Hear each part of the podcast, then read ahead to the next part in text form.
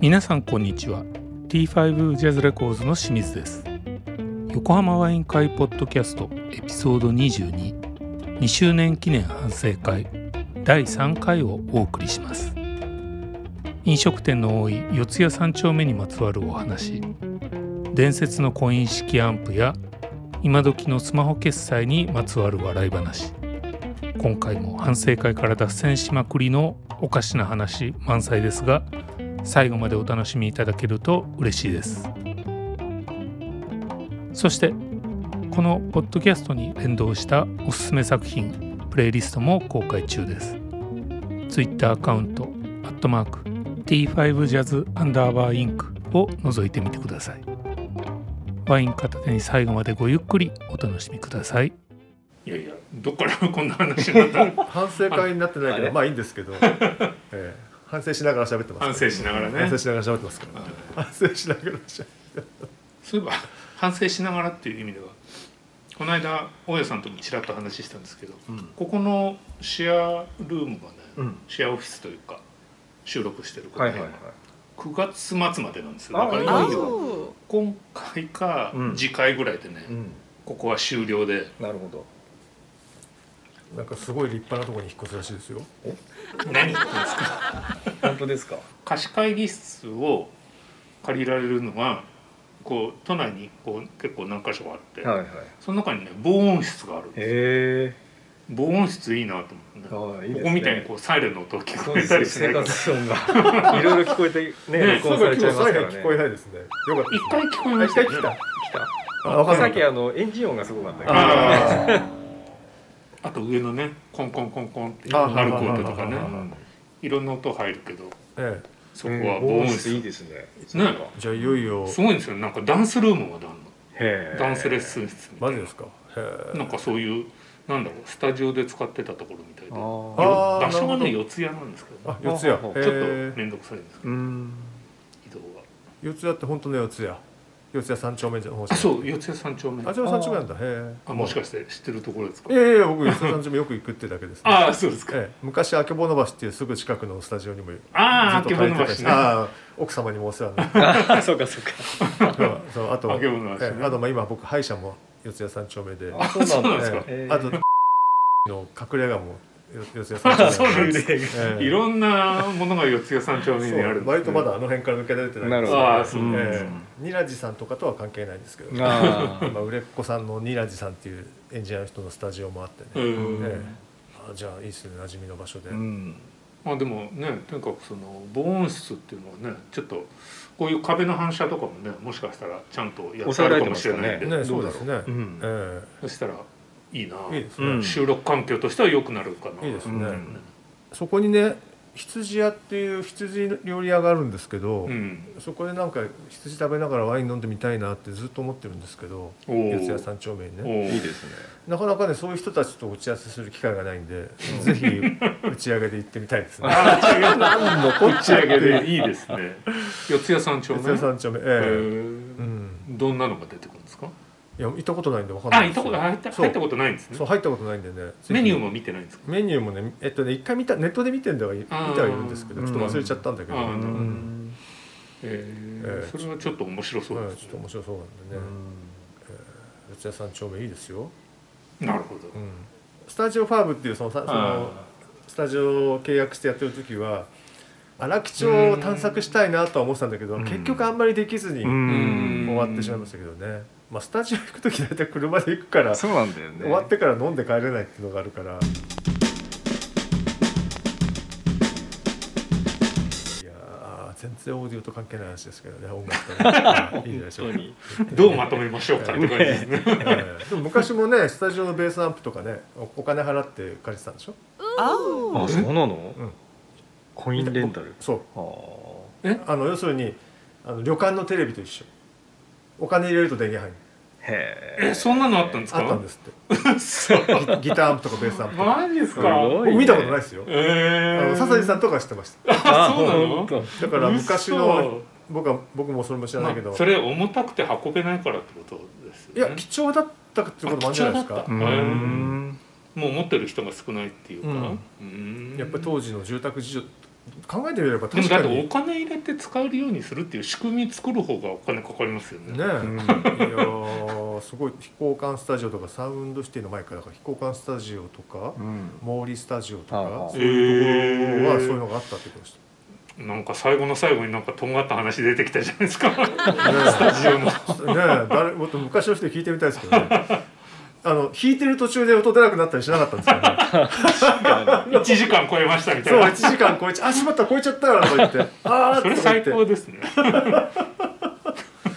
で昔だと登録だったりするから、うん最初から全員やりほしいみたいなさそれで「お前お金金入れとけよ」とか言ってあのウケる怖いミュージシャンで蹴られたりなんかしてね ありそうですよねっていうか撮ってる途中でお金入れるのも難しいですよね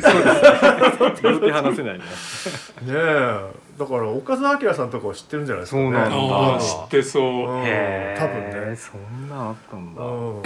や面面白すごいな面白いですよねそれ面白いさすがに練習スタジオでもないもんねそんなのね、ういん何ベースアンプだけやベースアップもあんなだったらギターもじゃあんギギタターもーもありそうですけどねあそうですどうなんだろうね、ベいやーテランの人は知ってるかもしちれょないっと見てみたい、写真みとか撮っててほしいです よねあるのかなそんなで昔のアナログレコードのねうんライナーノーツとかにこあ映っうてるスかタもしジオれなのい写真とか映ってるじゃないですかああいうのを見るともしかしてあったりしてねねうん10円ですかねやっぱりね当時だとね10円ですかね100円ですかね100円じゃないですか100円ですねさすがにあ10円ってそれ電話みたいじなゃあ両替機とかもあるのかなで も昔両替機あったか電話が公衆ー電あー話だからありましたねうんあうんーうんそういう昔話したらめっちゃでもわかんないですよこの話都市伝説かもしれないですからねおーだって見たことないわけだからまあ ねね聞いた話ですからねうんでもみんな言ってたからそうだと思うんだよねだってそんなの嘘つくにもこう思いつかない嘘っていうかね ジョークにしてもうんでもほらノリとしてはほら飛行機乗る時は靴脱ぐんだよに近いものがないないかあ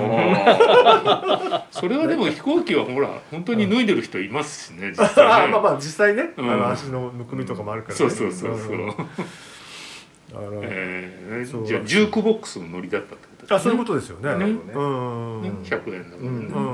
うん、でも当時ね旅館のテレビとかもそうだけどそういうもの割とあったから、そうですねまあ、確かに電源とつながってるんでしょうね、うんあそうーでしあょうねそういうことかなるんほどねじゃあそんなに使い回しで全然いけるやできつるんだけど随分ニッチな産業だよね、レコーディングスタジオそんなないわけで、でもあれじゃないですかきっと遊ばせとくよりそうやってお金にした方がいいかっていうことなのかもいちしいかちお金取ってるとうんみんなこう払わない人が逃げちゃう人がいるとかそういうことだあっあねああわかんないですけけどど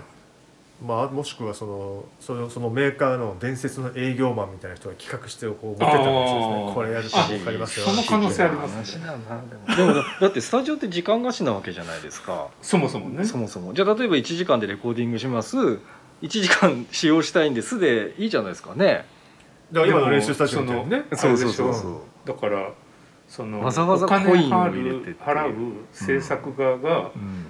いやそれはちゃんとミュージシャンの人がうん持ってきてくれないと私たちがそこのお金を払うのはうんうんうんちょっと筋じゃありませんよみたいななんかそういうのがあったんですかねあったのかもしれないねミュージシャン側が用意すべきうんあったのかもしれないですねうんええでも持ってこれないしうんうんレンタル結す構ると高かったってことなんですかねもしかして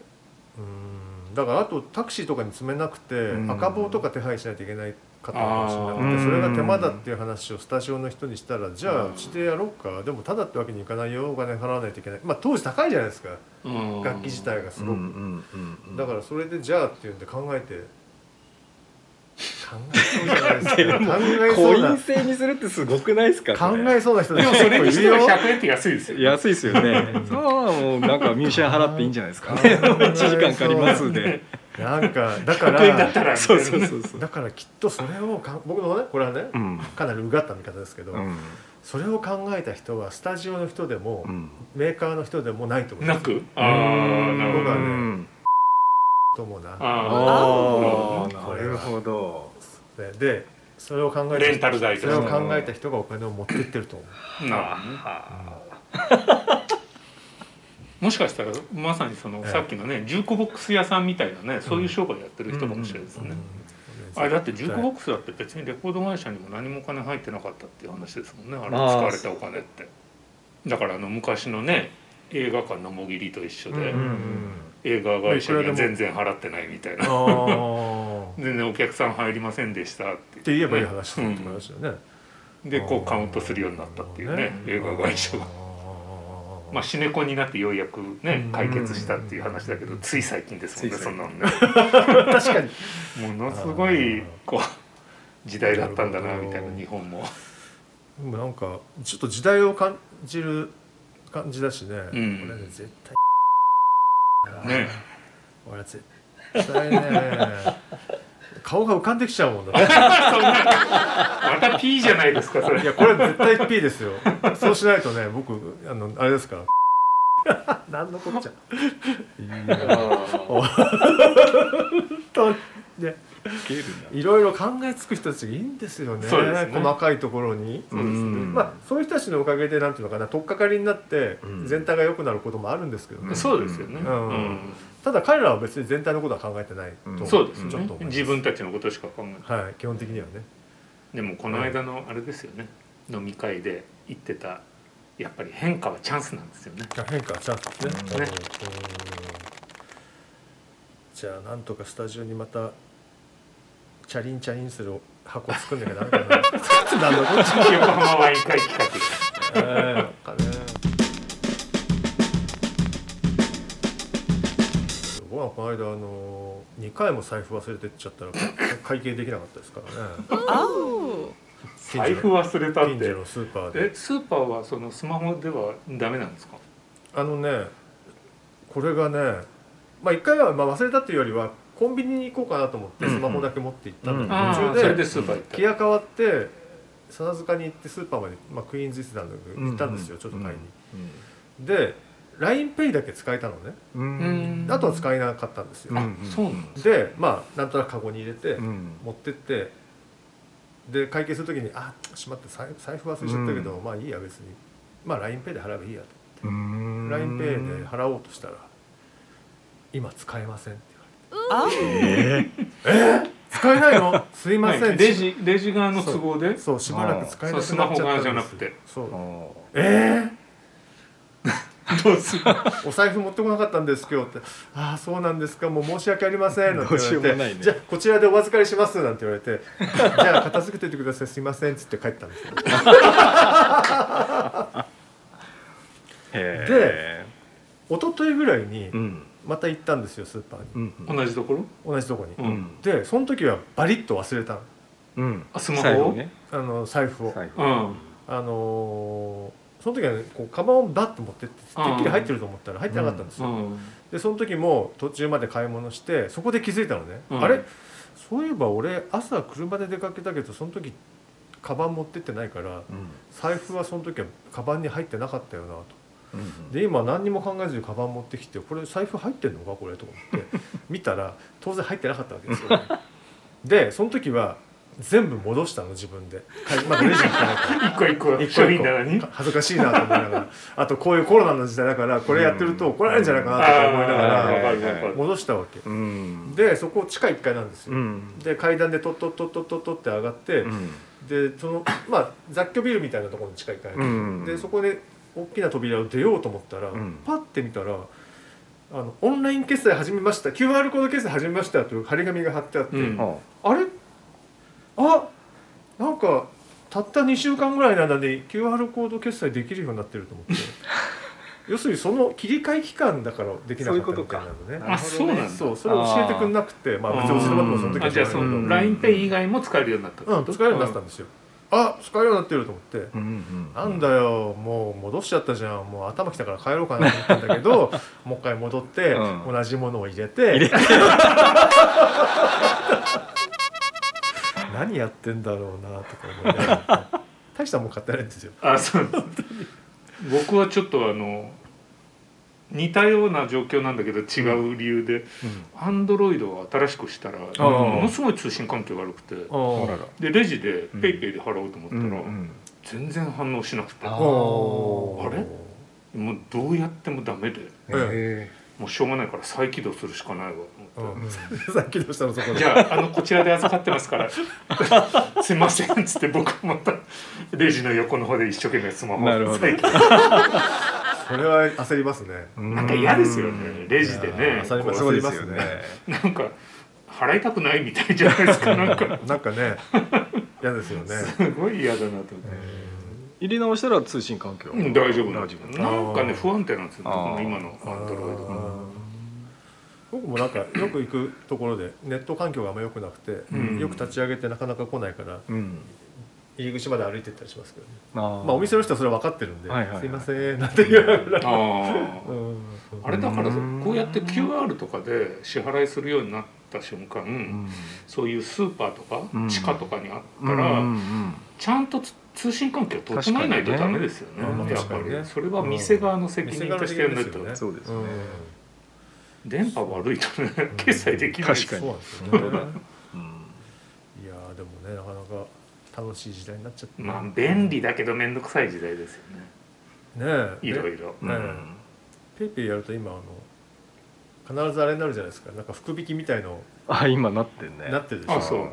あれもね毎回外れだ当たりだっつって、ね うんなかなかにぎにぎしてて楽しい楽しいって恥ずかしいですけど この間中華料理を食った時にですねランチでね会計した時に前うんにうん女子高生3人組みたいなのがいたんですよ、うんでまあ会計しましたとうんですごい今時の女子高生ちゃんとしてて、うんとても美味しかったですなんてお店の人に言ってて、へえ今時の高校生はちゃんとしてるなとか、うんで僕会計したわけですうよ、んそしたら「当たり!」とかなったわけそしたらもう目目の前でん高校生たちが「うん当たってんの初めて見た当たってるよあの人あの人当たってる当たってる」とか大騒ぎされてめっちゃ恥ずかしかったってあ大家さんが当たったのえー、すごい3等はよく当たるんですよこれ3等ねそう 0. 点何パーセントみたいなやつそう0.5%のあやつこれーはよく当たるんですよそうなんだよく当たるんだけどなとか言うのも夢があったんであもう一等が当たってると思わせるのなんか妙に盛り上がられてるっていうのは恥ずかしい経験が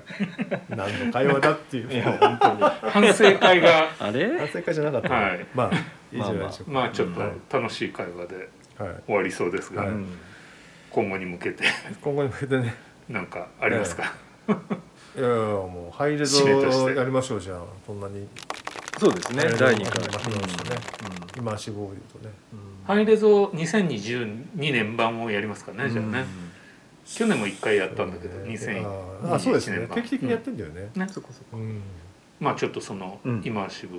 とかねそういうのも含めて、ええこの間ね視聴してきたし大家さんと僕は、ああそうですねあの360えやったんででしょミックス斉藤さんもやったんですかミックスねまだ途中なんですよあまだ途中なのかそう投げててで今度聞けるんだよねああなるほうど、んうーんちょっと勉強していきますもう、はい360とうんドルビーアトモスと、うんうんアトムスをやったんだよねななんだうっんけオーロオーロ 3D オーロ 3D なんかそういうねほ三方式を主張できるのが渋谷にあって、ほうほうほうまあまたちょっとその話はじゃあ次回やりましょそううかでねすね、どうかなどうだったかなじゃあグダグダの反省会いやいはやこんな感じで終わりにしまたましじょゃうあはい3周年に向けて頑張りたいと思います、よろしくよろしくお願いしますお疲れ様おで疲すれ様でしたた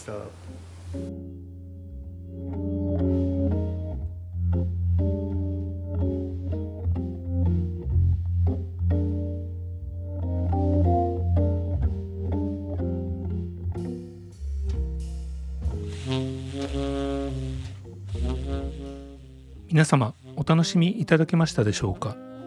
次回は新エピソードとなりますぜひお聞きください T5 ジャズレコーズがお送りしました